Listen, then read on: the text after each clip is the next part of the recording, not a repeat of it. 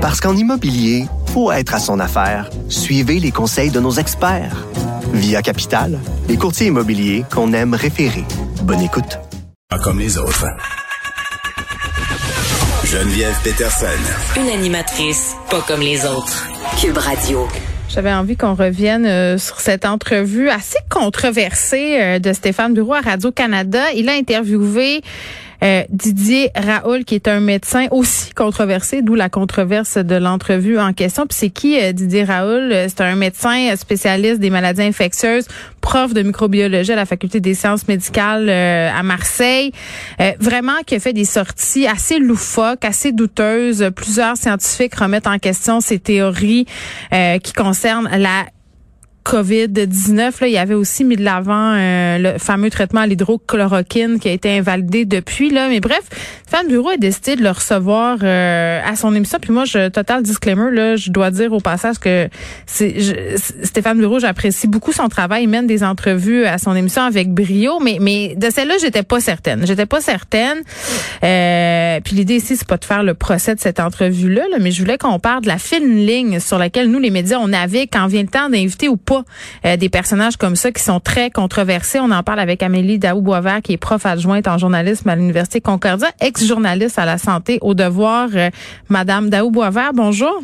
Bonjour Geneviève. Bon, je l'ai dit, là, on fera pas le procès de Stéphane Bureau ici. Là, c'est vraiment pas ça l'idée. on, apprécie, on apprécie tous son travail, n'est-ce pas? Oui, ben c'est ça. Puis en même temps, je comprends l'impulsion d'avoir eu envie euh, d'inviter ce type de personnage-là, parce que moi-même, au début de la pandémie, je checkais les personnes comme Alexis Cossette-Trudel, puis ces gens-là, puis je me disais, ah, mais s'ils trouvent écho au, sein d'une certaine population, moi, je serais curieuse de les entendre, euh, puis de les confronter aussi sur certaines idées. Fait que je pense que c'est toujours tentant là, quand tu fais partie ben, des médias. Les entendre dans un contexte d'entrevue et non pas, euh, par exemple, sur YouTube où il se parle tout seul sans avoir de questions ouais, C'est d'avoir un interlocuteur là, puis d'avoir quelqu'un qui fait hey t'as peu, tu peux pas dire ça. Mais là, euh, selon vous là, est-ce que est-ce que les médias devraient laisser une tribune à des gens comme euh, le docteur Didier Raoul qui peuvent partager? Parce que je pense que c'est ça qui a accroché les gens ici c'est le partage d'informations inexactes ou controversées par rapport à la pandémie.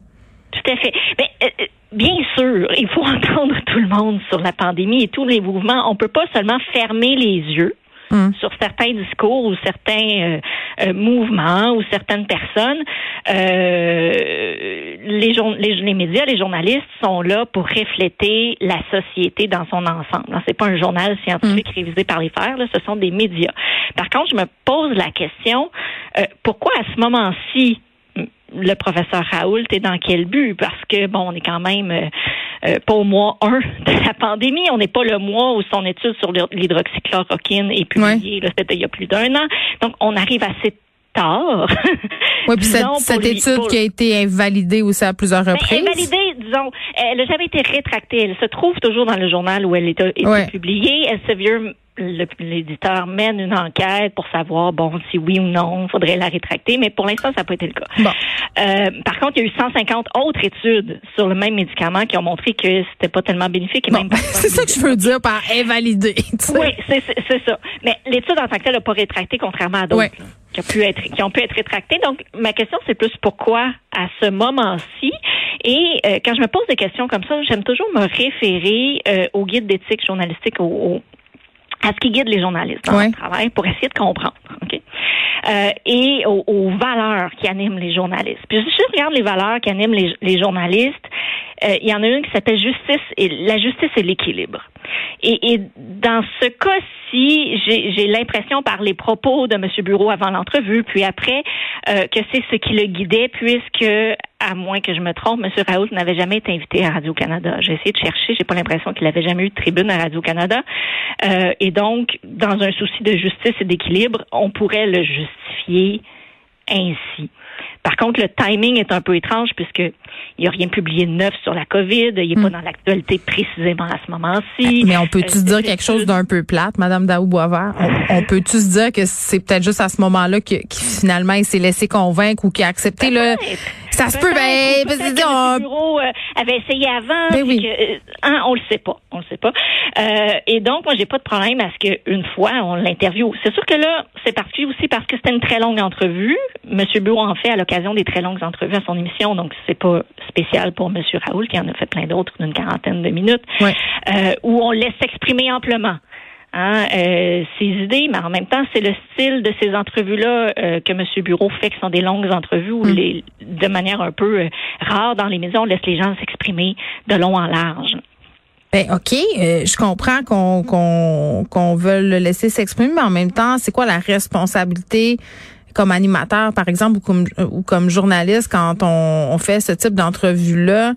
Euh, est-ce qu'on est dans l'obligation justement à chaque fois d'apporter un contrepoint quand on a l'impression que c'est de l'information qui est pas valide? Euh, oui, tout à fait. Ben, ça nous amène à une autre valeur très, très importante qui, même moi, personnellement, comme journaliste, je place au-dessus de la justice et de l'équilibre qui est la vérité, ou la recherche de la vérité. Hein, la vérité pure là, est un peu difficile des fois à cerner. Mm. Au moins d'être dans la recherche de la vérité. Euh, et, et c'est là des fois que ça va être difficile d'interviewer des personnages controversés comme M. Raoult, parce que, évidemment, son discours est, est, est, controversé. Il y a d'autres études, par exemple, qui ont euh, invalidé ce qu'il a fait avec l'hydroxychloroquine. Il a eu des mm-hmm. affirmations douteuse à plusieurs reprises sur la pandémie. Et donc, euh, quand on l'interviewe, ben, bien sûr qu'il va mettre de l'avant ces propos-là. Oui, puis toi, t'es euh, pas équipé nécessairement comme animateur. Tu sais, ben mettons que tu viens à mon émission, là, moi, je suis pas une médecin, je suis pas une virologue. Vous pas journaliste scientifique, ben, vous n'êtes pas virologue. Donc, c'est assez difficile. J'aurais aimé voir un journaliste scientifique l'interview. C'est ça, je pouvais pas tout invalider ces affaires. intéressant. Ouais. Euh, en même temps, j'ai trouvé l'entrevue euh, instructive sur qui est M. Raoult. Par exemple, la seule fois où euh, Stéphane Bureau pose une question un petit peu plus difficile, disons, il l'attaque aussitôt personnellement. euh, il lui dit vous n'êtes pas un scientifique, vous comprenez pas la science, ou substantiellement c'est ce qu'il lui dit. Mm-hmm. euh, et donc, donc un sophisme, l'argument d'autorité. oui, on voit bien quel genre de personne c'est. Ou plus tard, euh, il va se poser en victime, dire que l'ordre des médecins euh, est contre lui. Ah, J'en connais d'autres euh, comme ça, docteur Mayou. Et donc, j'ai trouvé ça intéressant jusqu'à un certain point hum. euh, de, de, de, voir comment il s'exprimait, qu'est-ce qu'il qu'est-ce qu'il a à dire de, de ce point de vue-là. Donc, c'est pas dénué d'intérêt, mais euh, euh, bien sûr qu'on est dans un moment de la pandémie où euh, il y a des gens fragiles à l'écoute. Ben oui. Euh, des gens fragiles qui doivent prendre des décisions face à la vaccination, face à, au suivi des mesures sanitaires et tout. Donc, on marche effectivement hum. euh, sur une fine ligne ici. OK on genre, mettons là, c'est parce que moi j'ai l'impression que les gens ont mal pris cette entrevue là parce qu'elle se passait à Radio Canada. Tu sais, euh, parce que c'est le diffuseur public. Puis il y a la question de la récurrence aussi là. Vous l'avez dit, c'est seulement une fois là. On a cherché, vous avez cherché, puis on n'a pas euh, vu d'interview euh, à Radio Can de, de, de cet homme-là. Là. Alors que M. Raoult a une tribune en France hein, aux journaux télévisés. Exactement. Euh, c'est pas quelqu'un ben qui est censuré là. On va s'entendre là-dessus. Puis bon, s'il y avait une certaine récurrence, puis qu'on l'invitait comme panéliste, peut-être que là, évidemment, ça serait problématique ou, ou qui, qui se mettrait à interagir parce qu'on a vu des cas dans des radios où on avait des conspis en ondes régulièrement, qui étaient quasiment rendus des collaborateurs. À mon sens, c'est très différent. C'est ça, on est ailleurs. Mais, mais est-ce que c'est différent notre perception si on a affaire, par exemple, à des animateurs, à des chroniqueurs, le soit à la radio, à la télé, versus euh, du journalisme à l'écrit, du journalisme pur et dur? Euh, c'est qu'à l'écrit, on a l'espace pour faire des nuances qu'on peut pas, par exemple, dans une entrevue live à la radio. Puis je pense, Geneviève, que, que, que vous le savez. Très bien. Les, les deux, les deux oh formes euh, oh journalistiques. Euh, par exemple, on a vu dans le Devoir un dossier de fond sur les mouvements conspirationnistes où on interviewait M. Cossette-Trudel. et, et c'était extrêmement bien fait avec les contrepoids. Il y avait d'autres articles. Ça. il y avait l'ensemble de l'œuvre. Mais bien sûr, on peut pas faire ça à la radio. Donc, euh, pour revenir à la justice et l'équilibre dans la couverture journalistique, on peut pas juger euh, du travail journalistique à la lumière d'une seule entrevue. Il faut regarder l'ensemble de la couverture de M. Bureau avec mm. la COVID-19, si on s'intéresse à son cas, ou l'ensemble de la couverture de Radio-Canada, et non pour, pour trouver l'équilibre et est-ce que euh, la couverture journalistique a été équilibrée mm. et non pas une seule entrevue une fois. Oui, puis j'avais parlé euh, aussi du fait euh, avec Olivier Bernard, le pharmacien, de, de mettre en valeur la parole d'une personne qui s'inscrit en porte-à-faux par rapport au discours scientifique. Puis euh, on se parlait des risques de tout ça parce que c'est vrai qu'une des peut-être c'est une erreur qu'on fait parfois dans les médias. Il y a cette idée de toujours vouloir apporter euh, le point de vue dans son ensemble, de faire la balance des opinions, là, de vouloir présenter les deux côtés de la médaille. Oui, oui, puis souvent je, suis coupable de ça. Mais, mais dans ce cas-là en particulier, on a une personne qui tient un discours qui vraiment va à l'encontre de 99% de ce que les scientifiques disent. Euh, puis Olivier Bernard, quand j'ai discuté avec lui, il me disait, ben tu sais, dans ce cas-ci, il faut vraiment se poser la question, euh, qu'est-ce que ça peut avoir comme répercussion de lui donner la parole?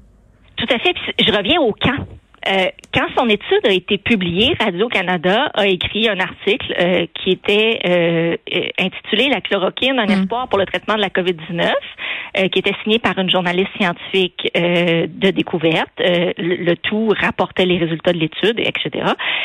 à ce moment-là, c'était tout à fait approprié de le faire comme ça. Après, d'autres scientifiques ont publié d'autres études, ça a été contesté. On a vu que les médicaments n'étaient pas adoptés là, comme traitement dans les hôpitaux, puis finalement, ça fonctionnait pas vraiment. Euh, et donc, on arrive un an et quelques plus tard, euh, c'est là que euh, je trouve que c'est comme plus pertinent, plus hmm. aussi pertinent d'interviewer M. Raoul parce qu'il il est plus dans l'actualité. oui, puis on est ailleurs. je pense que je pense qu'on on, on peut peut-être lui reprocher une certaine complaisance. Puis encore là, un des trucs là euh, qu'il faut absolument. il n'avait jamais été invité à Radio Canada. Non, je comprends. Loin euh. de moi, de, j'ai quand même trouvé l'entrevue intéressante puis les réponses de M. Raoult.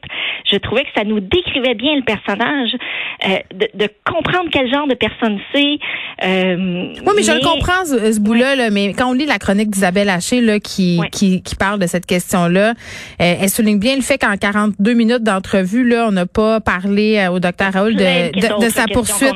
oui, de sa poursuite contre Elisabeth euh, contre Elisabeth. Euh, aussi, comment fait-on pendant 40 ans de carrière pour publier un article scientifique aux quatre jours? Ça, c'est plus que ce qu'un journaliste peut publier. Ben, c'est ça. plus d'efforts, la science. Ben, ça met peut-être en. questions qu'on aurait pu poser, Mais ça met peut-être en lumière les conditions. Puis ça, c'est un truc que, le public parfois c'est moins là. C'est-à-dire qu'il y a des gens qui veulent pas se pointer aux émissions, euh, sauf sous certaines conditions. puis je dis pas que c'est c'est ça avec le docteur euh, Didier Raoult. On le sait pas là, mais euh, est-ce que c'est une pratique On voit bien comment il répond quand les questions sont plus difficile. Exact. C'est arrivé une fois dans l'entrevue, il a tout de suite fait une attaque à Dominem, à M. Ouais. C'est le genre d'invité qui peut se lever puis s'en aller. Ça crée son cas. en tout cas. Bon, ben, on voit quand même euh, que le travail des journalistes est scruté à la loupe. C'est plate parce qu'on est dans une crise de confiance euh, par rapport au milieu journalistique. C'est les gens, on est dans cette idée là qu'il faut faire euh, nos recherches. J'ai l'impression aussi que certains médias peut-être veulent faire plus de sensationnalisme puis inviter ces, ces personnalités-là pour avoir, euh, si on veut, euh, aller chercher une partie de cette auditoire-là. Ça un certain auditoire, ça séduit un certain auditoire, ben ça c'est certain. Puis on peut le faire aussi par souci, comme je disais, d'équilibre. On peut le faire euh, pour toutes sortes de, de, de raisons. mais au bout du compte, le, travail des médias là-dedans est extrêmement difficile, avec beaucoup moins de ressources. On va se, on va le dire là. même pendant la pandémie, les médias ont souffert là, de mm. la baisse de la publicité. tout ça, les, les journalistes ont été pressurisés. Euh, et donc, euh, le tout se fait dans des conditions plus difficiles. Mais je pense que Stéphane Bureau a des bonnes conditions. Je pense dans le cas de Stéphane, ça va bien. oui. Euh, mais en général, les médias qui doivent gérer ces questions complexes-là le font avec moins de gens, moins de temps. C'est ça, moins de temps. Donc parfois avec peut-être comme but de, de comme but, mais pas d'informer, mais le, résultat final finalement c'est peut-être peut pas si heureux que ça. Mais ceci dit, euh, moi, je, je vous l'ai dit à mes... Le journalisme parfait. Le ben, journalisme parfait, ce serait pas de journalisme du ben, c'est ça, mais on est dans cette idée euh, de, de métier irréprochable. Fait que c'est peut-être aussi à ça qu'il faut réfléchir. Amélie Daou-Boisvert, merci. qui est prof, prof adjointe en journaliste à l'Université Concorde, ex-journaliste en santé au devoir.